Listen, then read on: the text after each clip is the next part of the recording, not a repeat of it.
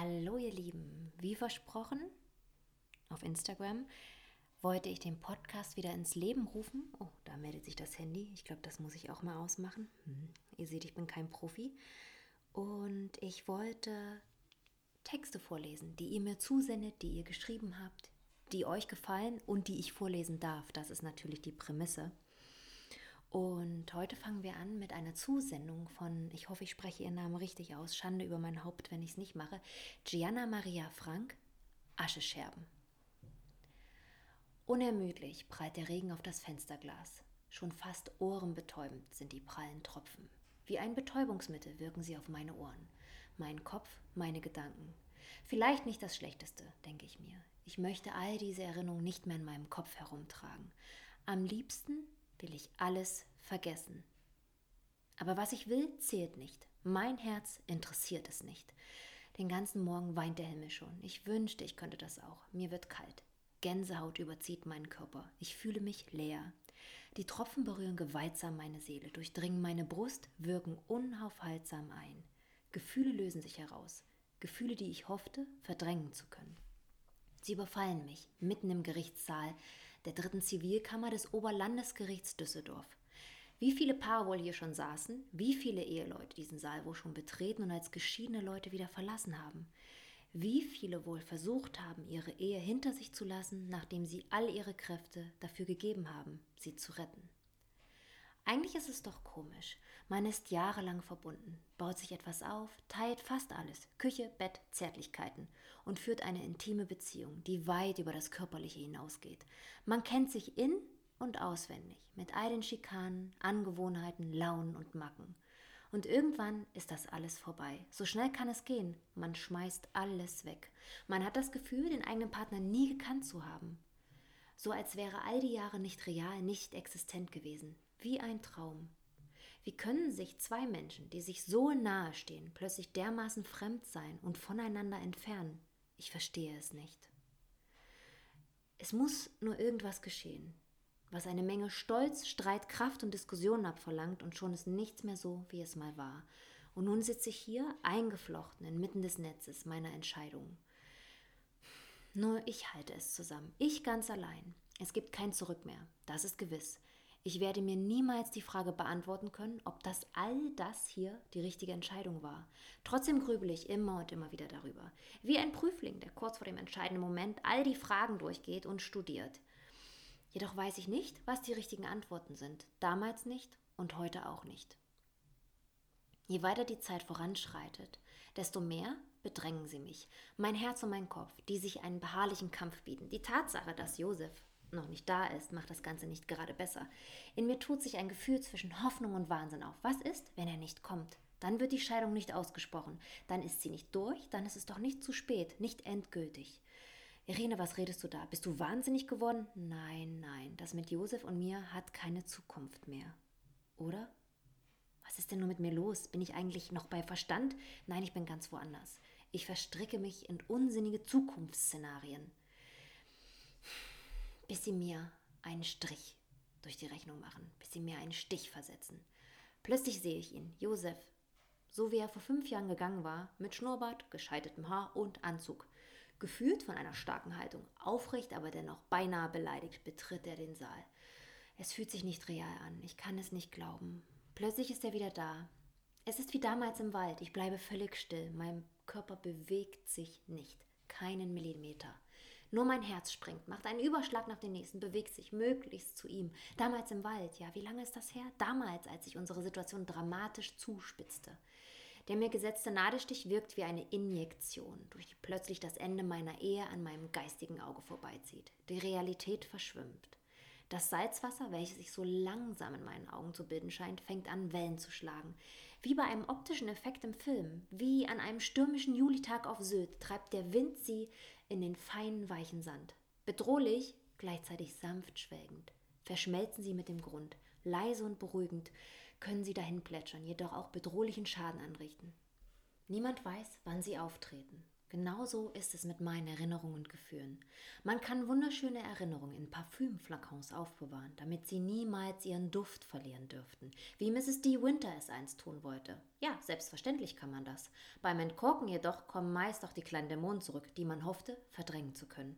Jene Dämonen tropfen mir nun ins Dekolleté. Sie sind endgültig wieder da, die Tränen. Alles verschwimmt. Ich kann es genau sehen, wie Josef und ich bereits um zum unzähligen Male mitten in diesem Wald stehen und uns anschreien. Was war nur geschehen? Was hatte dieser Wald aus uns gemacht? Könnte er reden, so würde er mir über uns erzählen, als andere es je könnten. Vermutlich sogar mehr, als wir es könnten.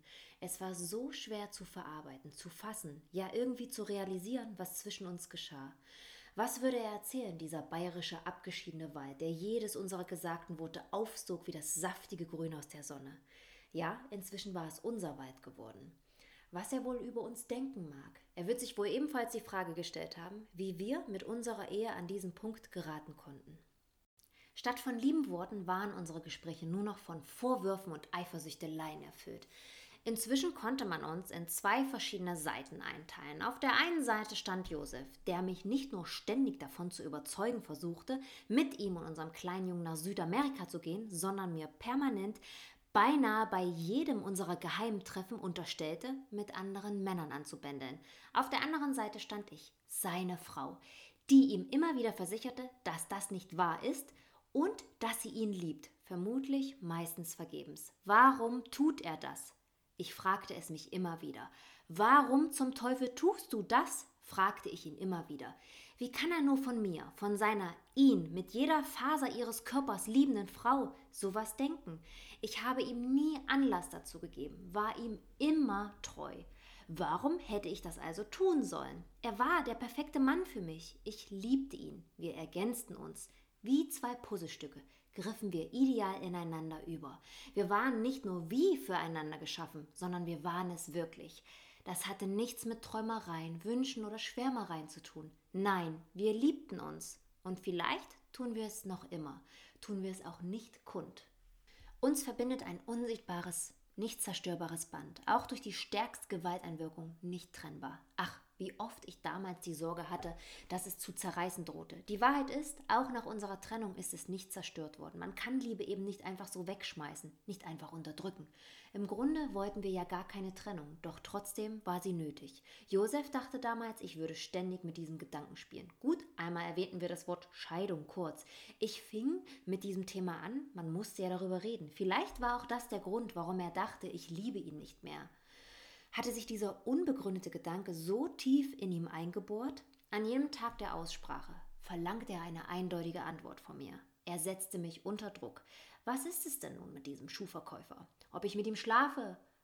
Ob er sich bei mir zu Hause eingenistet hat? Ob wir regelmäßig gemeinsam essen? Ob er den Bub vom Kindergarten abholen würde? Alles wollte er wissen. Er habe es bei seinem heimlichen letzten Besuch bei mir gehört. Man erzähle sich darüber im Kleinbürgertum Freiburgs. Auch die sonst so stillen württembergischen Wälder schienen die Fähigkeiten entwickelt zu haben, zu sprechen. Wie auch immer. Sie wussten mehr als ich. Und so weit war es nun schon gekommen. Mein Mann glaubte mir nicht mehr. Er glaubte das, was sich erzählt wird.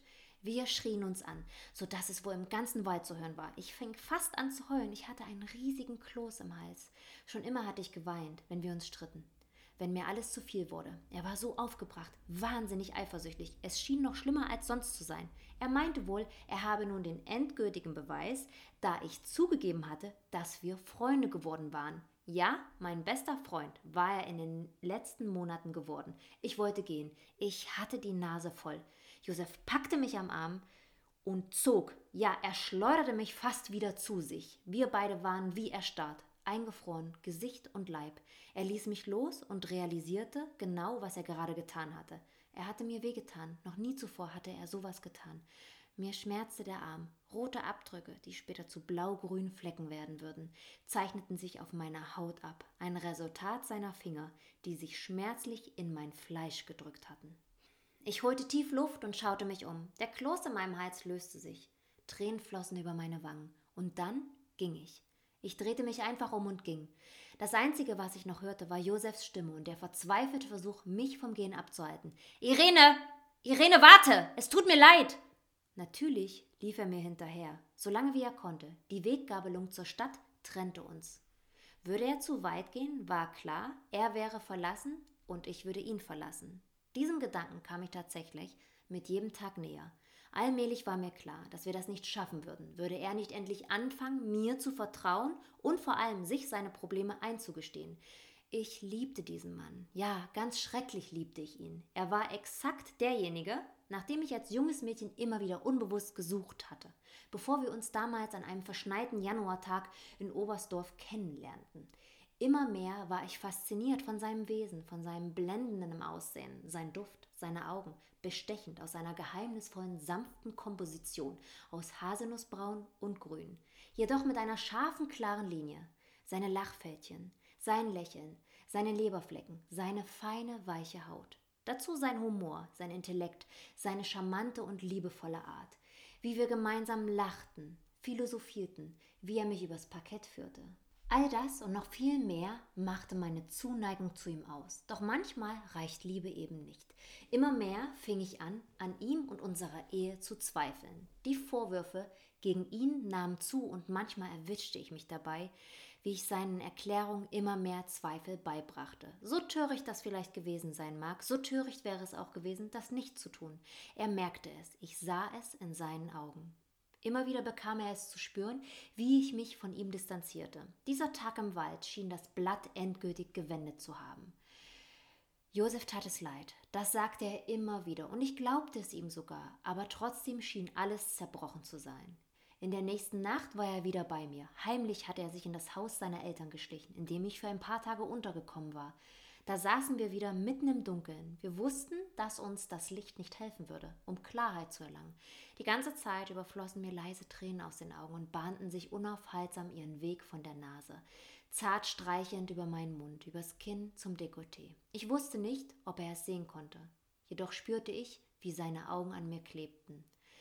Was wird sie wohl denken, mein gutes Fraule? Ja, was denkt sie wohl, sein gutes Fraule? Sie weiß nicht mehr, was sie denken soll. Ihr blonder Kopf ist nicht mehr von Flausen, sondern von Verzweiflung erfüllt.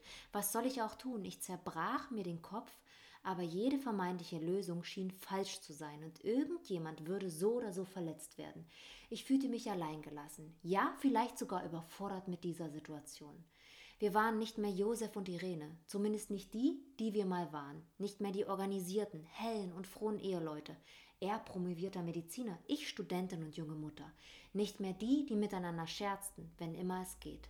Nicht mehr die, die voller Liebe lange schlafen, spazieren gehen, den Sonnenschein genießen, wieder schlafen, Kaffee trinken, ins Kino gehen, spazieren gehen, gemeinsam Abendessen und wieder schlafen. Das war sie, unsere damalige Idealvorstellung eines gemeinsamen Tages in Oberstdorf, wenn dieser Krieg endlich ein Ende nehmen würde. Eine Utopie aus heutiger Perspektive. Nun stehen wir ganz woanders. Meine Kraft war regelrecht am Ende. Ich war ausgelaugt. An schöne Tage war inmitten der Nachkriegsdramatik nicht zu denken. Wie konnte es nur so weit kommen? So oft ich mir diese Frage auch stellte. Ich konnte sie nicht beantworten. Mit der Zeit jedoch baute ich eine Mauer um mich herum auf. Eine Mauer, die sich mit jenem Selbstschutz entwickelte, den ich mir stets aufrechtzuerhalten versuchte. Vielleicht war auch das der Grund, warum wir nicht mehr zueinander vordringen konnten. Irene. Er hauchte in die Luft. Ich konnte mir nicht erklären, was es eigentlich noch zu sagen gab. Bitte, bitte lass mich nicht allein. Ich bin doch hier, antwortete ich, vollkommen neben mir stehend.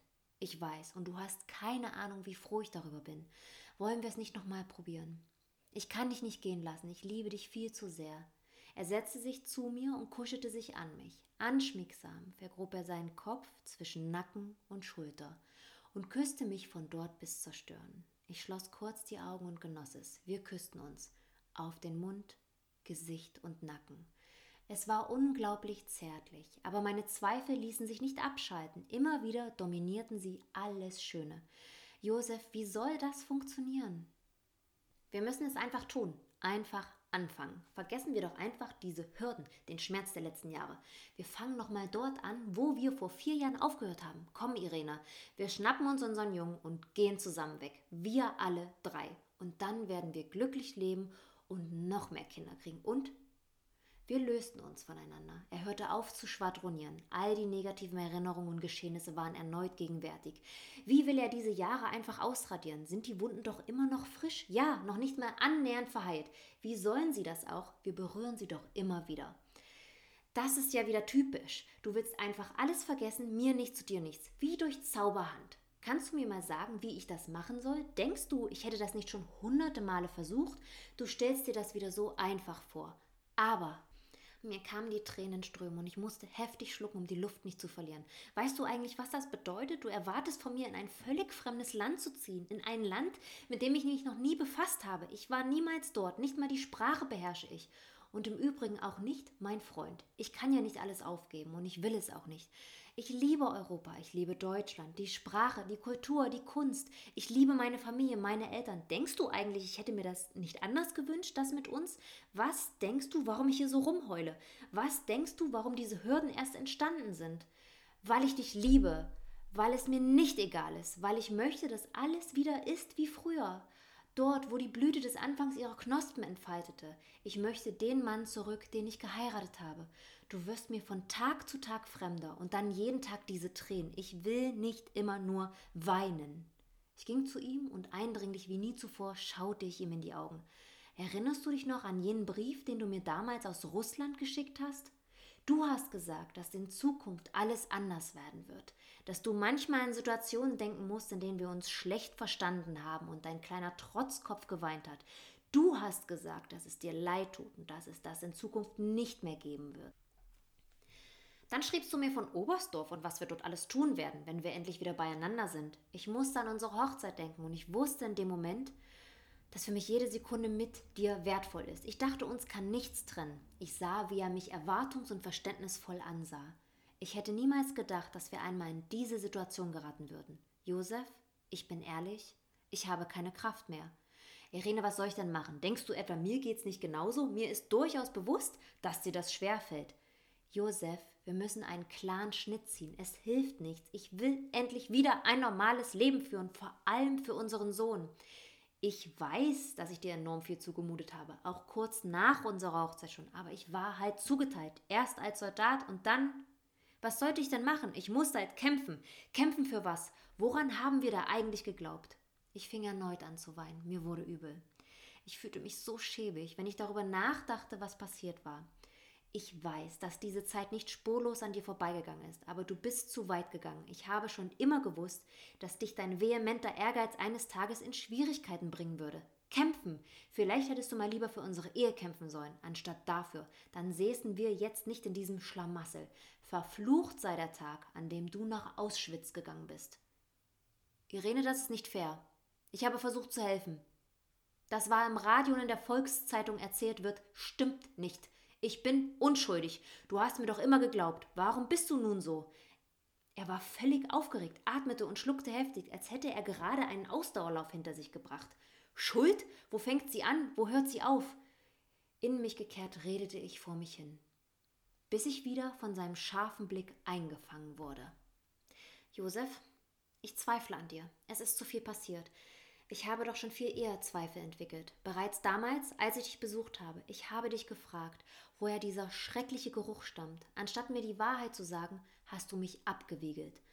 Noch nie zuvor hast du so mit mir gesprochen, in diesem Ton. Bereits da fing alles an zu bröckeln. Du hast dich immer mehr verändert. Nie hast du irgendwas erzählt, wenn ich dich über deine Arbeit gefragt habe. Und wenn, warst du entweder weggetreten oder hast mir vor den Kopf gestoßen. Und nun, wo ich weiß, was dort wirklich passiert ist, kann ich umso weniger glauben, dass du dort leben und arbeiten konntest. Hast du nicht mal einen Eid auf das Leben geschworen? In jedem Moment war Josef vollkommen still gewesen. Er sagte gar nichts mehr dazu. Noch nie hatte ich ihm so dermaßen die Meinung gesagt.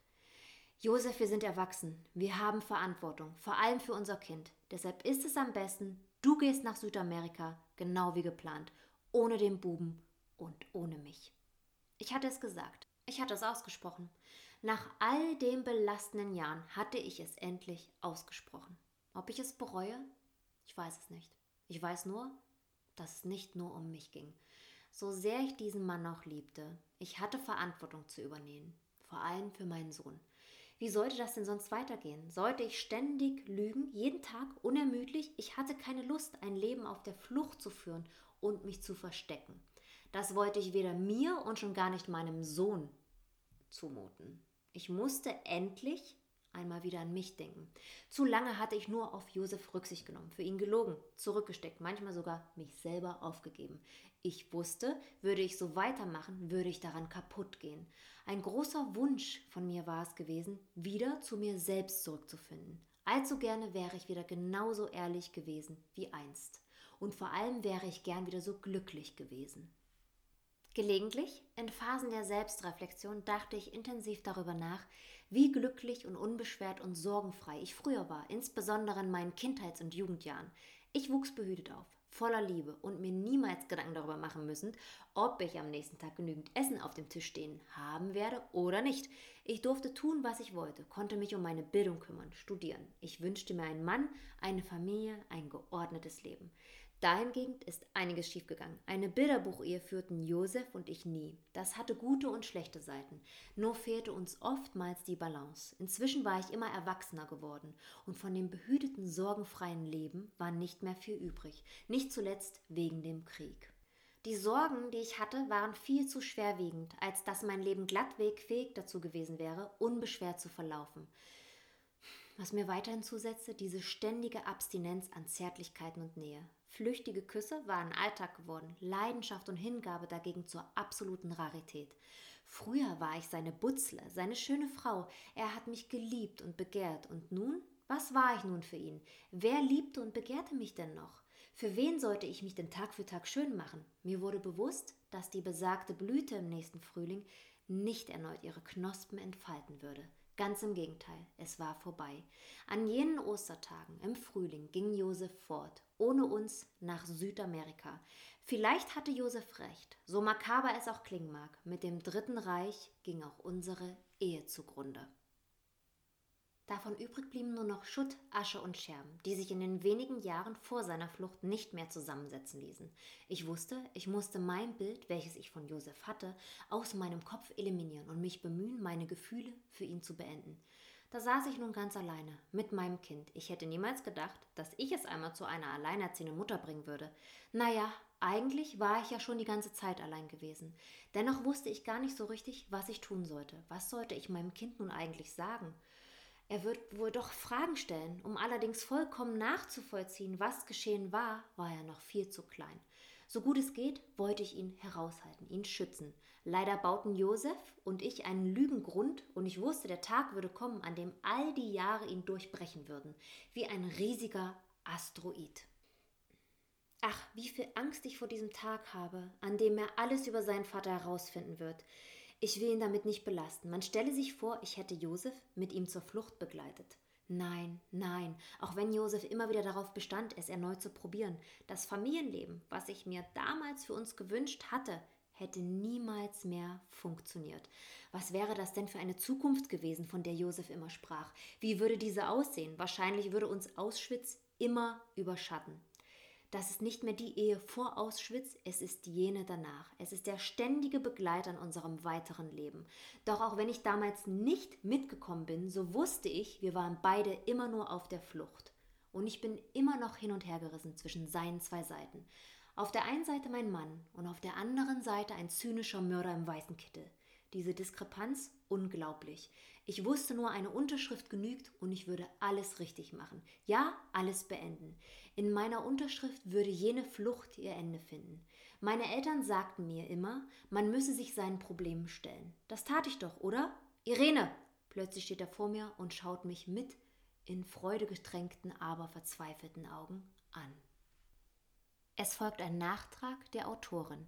Aschescherben stehen für etwas, das sich nicht mehr zusammensetzen lässt. Und selbst wenn, so wäre es nicht mehr wie vorher. Scherben dieser Art gab es viele in der Nachkriegszeit. Neben Häusern, Lebensräumen, Städten lagen teilweise auch Beziehungen und Familien in Schutt und Asche. Oft war nichts mehr so wie vorher. Die Idee zu dieser Geschichte kam mir, als ich mich mit so manchen Frauen von bekannten und verbrecherischen SS-Männern beschäftigte. Ich wollte Hintergründe erblicken und fragte mich, was fühlt eigentlich eine Frau, die plötzlich erfährt, dass sie mit einem Kriegsverbrecher verheiratet ist? Schließlich erfuhren viele erst in der Nachkriegszeit, was wirklich vor sich ging. Was denkt sie? Wie geht es ihr? Kann Liebe so etwas überstehen? Mit dieser Thematik und den damit verbundenen Diskrepanzen setze ich mich in meiner Erzählung an einem Beispiel auseinander. Falls ihr auch gern eure Geschichte loswerden wollt, heimliche Schriftsteller seid, die perfekte Geschichte in eurer Schublade nur darauf wartet, vorgelesen zu werden, lasst es mich wissen. Natürlich könnt ihr auch der lieben Autorin etwas spenden. Ich werde hier, ich würde es jetzt Dropbox nennen, einfach den Link mit einbauen und wenn ihr wollt, und ich würde mich sehr freuen, wenn ihr wirklich wollt, spendet gern, denn die Autorin möchte natürlich auch ein Buch daraus machen. Danke.